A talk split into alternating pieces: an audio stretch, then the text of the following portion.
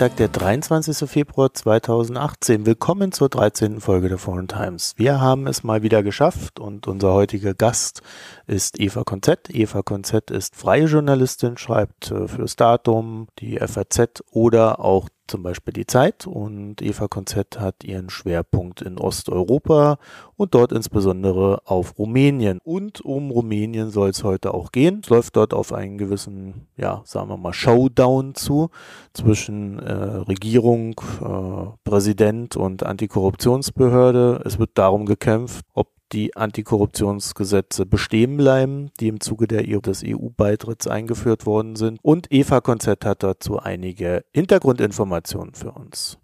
Äh, ja, das hören wir uns gleich an. Und vorher noch der Hinweis, wenn ihr diesen Podcast mögt und wenn ihr diesen Podcast unterstützen wollt, dann bitte gerne auf iTunes gehen, dort fünf Sterne verteilen. Wir sind dann noch ein bisschen schwach auf der Brust. Auch Spenden könnt ihr geben, www.foreigntimes.de. Dort könnt ihr kommentieren. Dort findet ihr dann auch den Spenden-Button mit allen Möglichkeiten, die wir so haben. Momentan sind wir bei 15 Euro. Also auch hier sind wir noch etwas schwachbrüstig. Da können wir sicherlich noch was tun. Also vielen Dank dafür und jetzt viel Spaß beim Hören. Bis bald. So, hallo Eva, vielen Dank, dass du dir Zeit genommen hast und äh, ja, herzlich willkommen bei der Foreign Times. Hallo Marco, schöne Grüße aus Wien.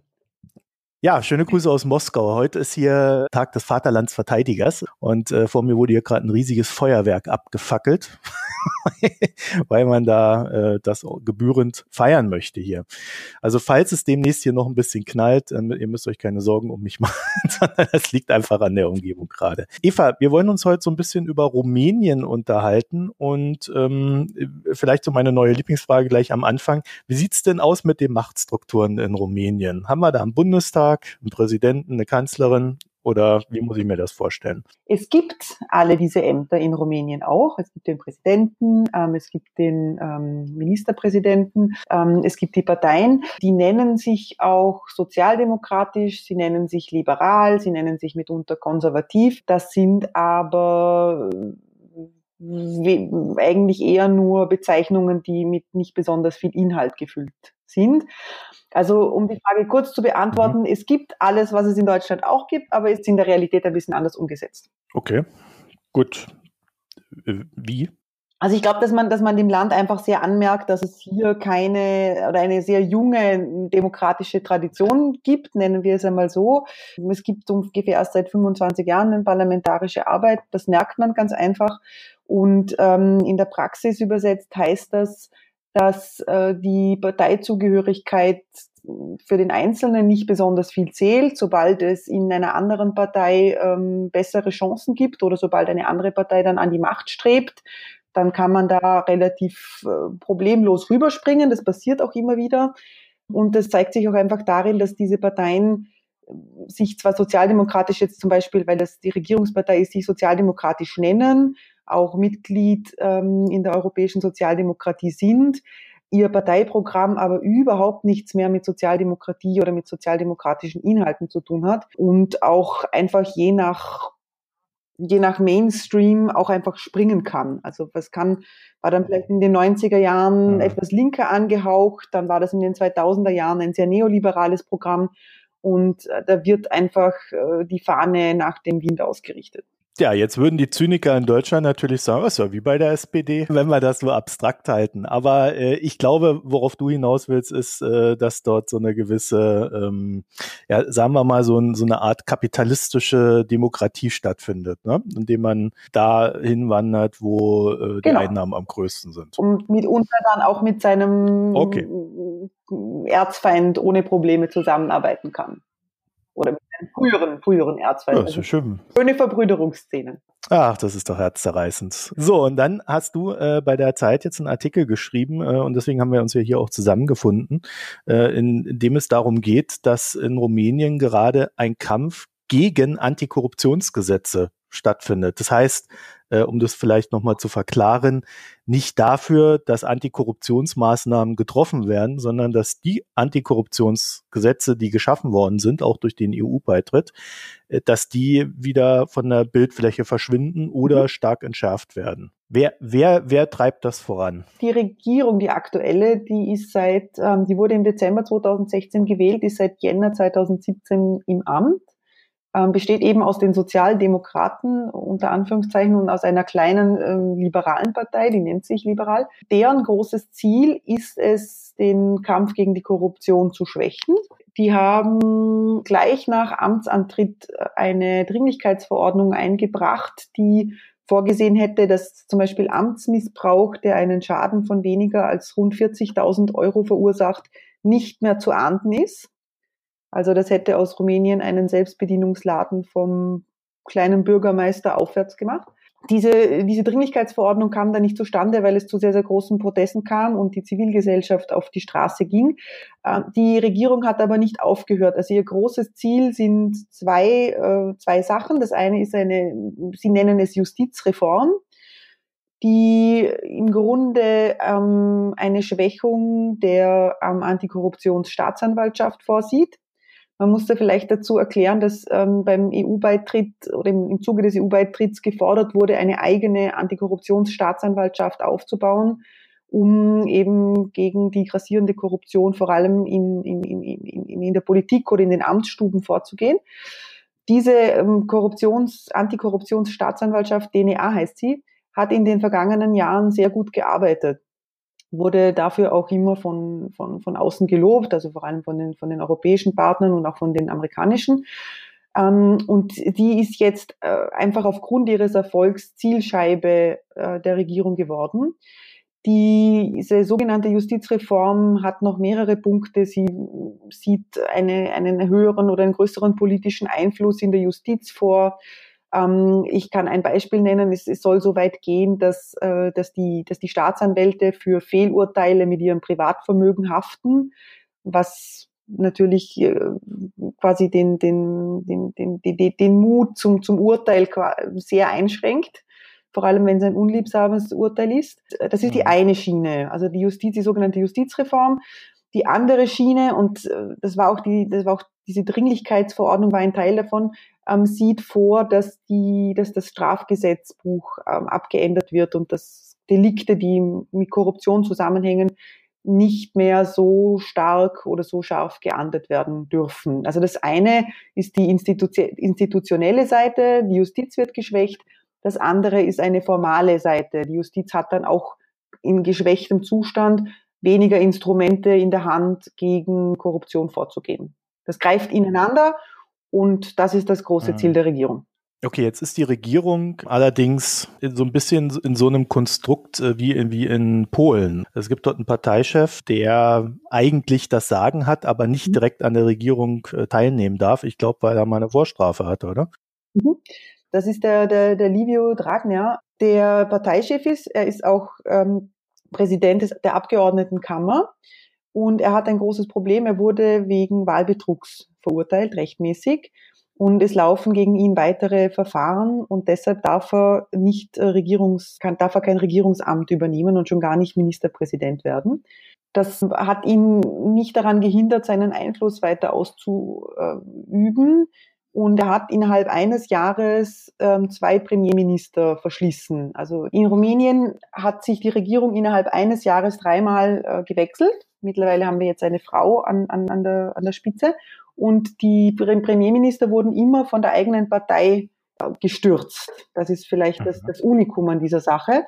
Und die wurden deshalb gestürzt, weil sie äh, laut Dragner oder laut seiner Vorstellung diesen Kampf gegen die Justiz zu lasch oder zu, zu, zu wenig schnell umgesetzt haben.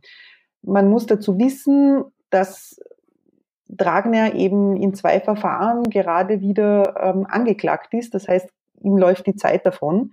Und wenn er es nicht schafft, die, die, die Justiz äh, und die Staatsanwälte in, unter Kontrolle zu bringen, dann wird er wohl in Bälle im Gefängnis landen. Also es gibt da einen handfesten persönlichen Grund, warum man die Justizlandschaft.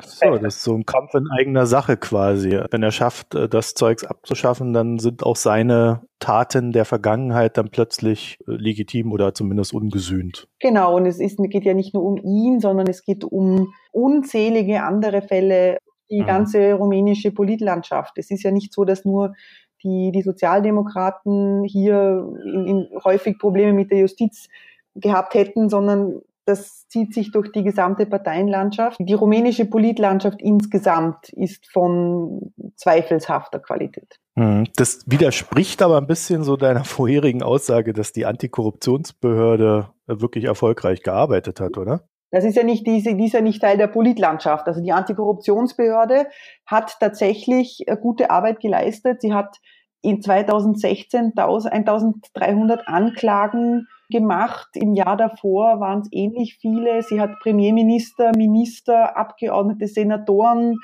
Direktoren von Staatsunternehmen ähm, verurteilt. Und die Antikorruptionsstaatsanwaltschaft funktioniert deshalb, weil der Druck von außen doch sehr groß ist, dass sie funktioniert. Also das war, ist schon ein, ein, ein, ein, ein, ein, ein Muss von Seiten der EU und vor allem ein Muss von Seiten der Amerikaner.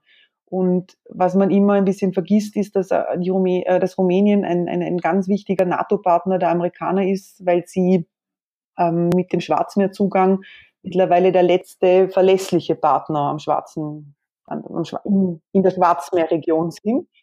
Und weil in Rumänien ja ein Teil ähm, des Raketen, der, der, also der Raketenabwehrarchitektur steht. In der Veselo steht ähm, ein Raketenabwehrschild. Also ein Teil der NATO, der europäischen ähm, NATO-Verteidigungsarchitektur steht in Rumänien. Ja, Rumänien ist auch äh, sehr wichtig für die Cyberstrategie der NATO, weil es einer der wenigen kompetenten Partner in der Hinsicht ist. Das noch so als Ergänzung dazu. Wir haben also eine Situation, in der eine Antikorruptionsbehörde tatsächlich sehr viele Verfahren gegen Politiker angestrengt hat, die dann auch verurteilt wurden, aber gleichzeitig irgendwie das politische System als solches trotzdem noch nicht bereinigt werden konnte von diesen Leuten. Wie kommt denn das? Die Antikorruptionsstaatsanwaltschaft war nicht immer so mächtig, wie sie heute ist. Das muss man auch so sagen, obwohl sie 2002 schon gegründet wurde. Das äh, war über viele Jahre ein, ein, ein, eine Schattenbehörde, die nicht wirkliche Ergebnisse oder nicht wirklich Ergebnisse geliefert hat. Viele Vorfälle oder viele Delikte kommen von damals noch. Also da werden jetzt Politiker auch verurteilt für Sachen, die halt vielleicht vor sechs, sieben Jahren passiert sind. Und die Politikerkaste okay. reproduziert sich halt ein bisschen selber. Die Antikorruptionsstaatsanwaltschaft kommt, man muss das auch vielleicht so sagen, einfach gar nicht nach. Das System ist also so marode, dass sie gar nicht so viele Prozesse führen können, wie sie müssten. Ja, und vor allem, ich meine, ein Prozess, es ist ja jeder, jeder einzelne Prozess braucht äh, jahrelange Vorbereitung ja keine Sache, das mhm. ist ja nicht etwas, was ich in drei, vier Wochen ähm, einfach mal so schnell einen Minister verurteilen. Das geht ja alles nicht so schnell. Die Antikorruptionsstaatsanwaltschaft die ist jetzt in den Fokus geraten, weil sie ein bisschen an ihrem eigenen, die geht, wird, scheitert ein bisschen an ihrem eigenen Erfolg. Ähm, und das war ja auch Livio Dragner, der jetzt, oder die, die, die, die Sozialdemokraten, die, die da jetzt dieses Phantasma ähm, eines Parallelstaates äh, durch in die Welt tragen.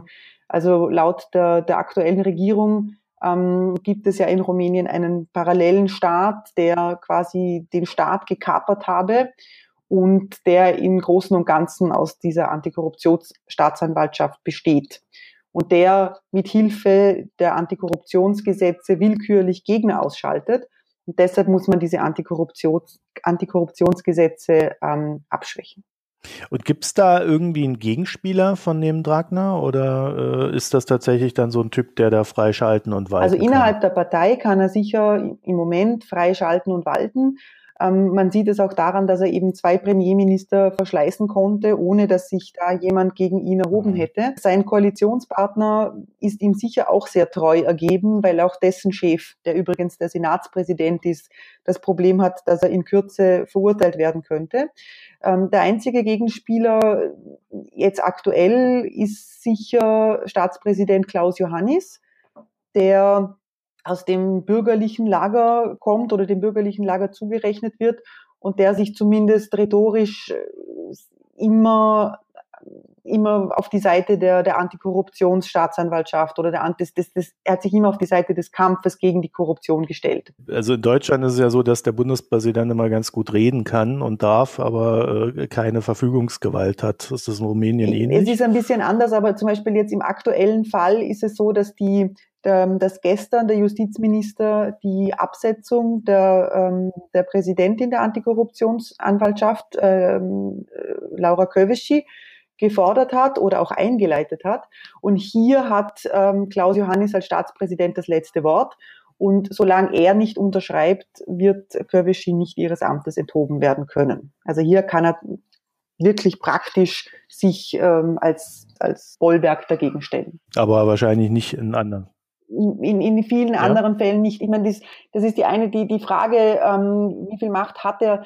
Sie, sie erübrigt sich dann auch. Äh, die Justizreform, also diese sogenannte Justizreform ist ja durchs Parlament gegangen. Es wurden jetzt Teile vom Verfassungsgerichtshof beanstandet. Ähm, Klaus Johannis könnte sie als Präsident aber nur einmal nicht unterschreiben. Das heißt, er würde sie nicht promulgieren, dann käme die, das Gesetz ähm, ins Parlament zurück. Den Folgevorschlag müsste er aber annehmen. Also er kann nicht auf ewig Gesetze hinauszögern, indem er sie nicht unterschreibt. Das geht nicht. Das geht nur einmal. Okay, jetzt hast du vorhin schon angedeutet, dass es sehr großen Druck äh, vor allen Dingen aus den USA gibt. Meine erste Idee wäre ja, äh, zumindest kennen wir das ja aus, aus Ungarn und jetzt auch aus Polen neuerdings, dass auch die EU da äh, sehr geschlossen auftritt und äh, starken Druck auf die Betreffenden ausübt, doch innerhalb des äh, Regelwerks zu bleiben. Äh, Gibt es da von der Seite? Ja, die EU hat sich besorgt gezeigt, nicht zum ersten Mal. Es ist immer schwierig äh, zu, zu erahnen, was da auf diplomatischer Ebene oder was da hinter den Türen passiert. Ich glaube schon, dass der Druck sehr, dass der Druck gestiegen ist. Ähm, die, die EU droht immer ein bisschen mit diesem Kontrollverfahren, dem Rumänien ja noch unterliegt, genauso wie Bulgarien. Also da wird ja jedes Jahr ein Bericht veröffentlicht über den Fortschritt äh, im, im, im Justizwesen. Der ist halt in Rumänien, der fällt halt dann in Rumänien für dieses Jahr schlechter aus. Es hat jetzt der Herr Kriechbaum gefordert, doch sicher mal diese Möglichkeit eines Artikel 7 zu überlegen. Das hat aber ähm, Juncker vor wenigen Wochen im Jänner ausgeschlossen. Was ist Artikel 7? Ähm, Artikel 7 des, des EU-Vertrags, also die, ähm, dieses Verfahren einzuleiten, das, das, das Polen jetzt gerade so. durchmachen mhm. muss. Ähm, also dass wegen, wenn wegen Mängel in der Rechtsstaatlichkeit ähm, das, die Stimme entzogen wird. Und äh, Juncker hat das für Rumänien aber im Jänner ausgeschlossen und hat gemeint, die Probleme müssten in Rumänien gelöst werden und könnten nicht in Brüssel gelöst werden klingt jetzt nicht so stark. Ja? Also ich meine, besorgt bin ich ja auch ständig. Äh, ja. Das, das heißt ja nicht also viel. Auf, ne? auf offizieller Ebene passiert da noch wenig. Wie gesagt, es ist mir, ich weiß nicht, was hinter den Türen geschieht. Auf offizieller Ebene, aber mhm. auch im Vergleich zu Ungarn oder zu, zu, zu Polen hat Rumänien jetzt die große Rüge noch nicht bekommen. Ja, du hattest ja eine schöne These, warum die EU äh, da so ein bisschen äh, zurückhaltend ist, weil die Rumänen äh, auch so, also die hauen nicht so auf den Putz wie die Ungarn und die Polen. Ne? Also die machen das eher so, ja, wir nehmen da ein paar, paar äh, Migranten auf, ein paar Flüchtlinge, wir machen dies, wir machen jenes und versuchen dann halt so auf anderem Wege äh, ihre Sachen dann zu erreichen. Ne? Ich glaube, der große Unterschied von Rumänien im Vergleich zu Ungarn und Polen ist, dass eben, wie ich vorher gesagt habe, diese Regierung nicht aufgrund einer ideologischen Richtschnur handelt. Das hat sie nämlich nicht. Sie ist an der Macht, um Geld für sich und ihr Klientel einzutreiben. Und ähm, deshalb fällt es ihr, fällt sie im, im, im Vergleich eben zu den Nachbarstaaten, also Ungarn ist ein Nachbarstaat, Polen nicht, aber im Vergleich zu Ungarn nicht so auf, weil sie eben nicht so rhetorisch auf den Putz haut, beziehungsweise weil sie nicht aneckt, vor allem außenpolitisch nicht. Sie haben zwar sich auch ausgesprochen gegen die Umverteilung von Flüchtlingen innerhalb der EU, so wie Ungarn und Polen das auch gemacht haben, ähm, und die Slowakei, soweit ich weiß. Die Rumänen haben dann aber die Flüchtlinge klammheimlich doch genommen.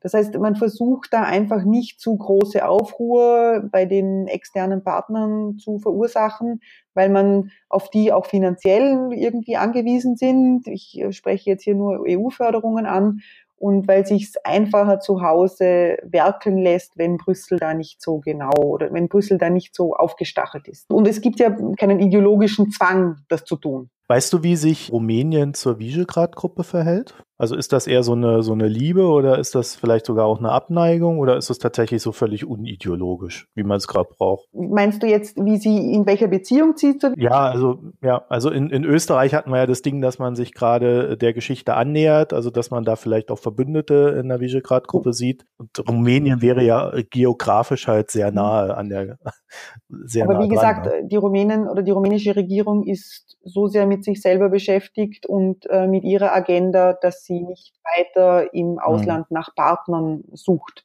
Weil sie muss jetzt in ihrer Logik zuerst zu Hause aufräumen. Okay, Eva, also äh, ich würde sagen, äh, so als ersten Einblick können wir es dabei belassen. Ich denke mal, wir werden uns dann nochmal ausführlicher vielleicht über Rumänien unterhalten, auch so ein bisschen historisch, also zumindest wenn du die Zeit und die Lust Absolut. und die Laune dazu hast.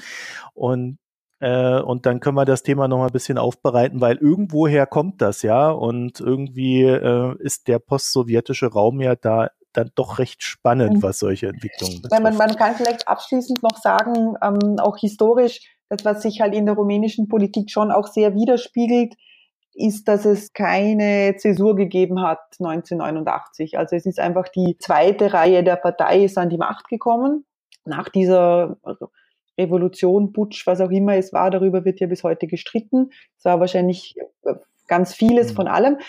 Und ähm, die, die Kader der früheren sozialistischen Partei sind halt diejenigen, die bis heute das Land führen. Es hat hier nie in irgendeiner Form und Weise einen Austausch ähm, gegeben. Ich finde das schon interessant, wie, wie, wie hartnäckig äh, sich das da teilweise halten kann mit der Korruption, selbst dann, wenn es halt eine ja, vermeintlich erfolgreiche Antikorruptionsbehörde gibt. Ne?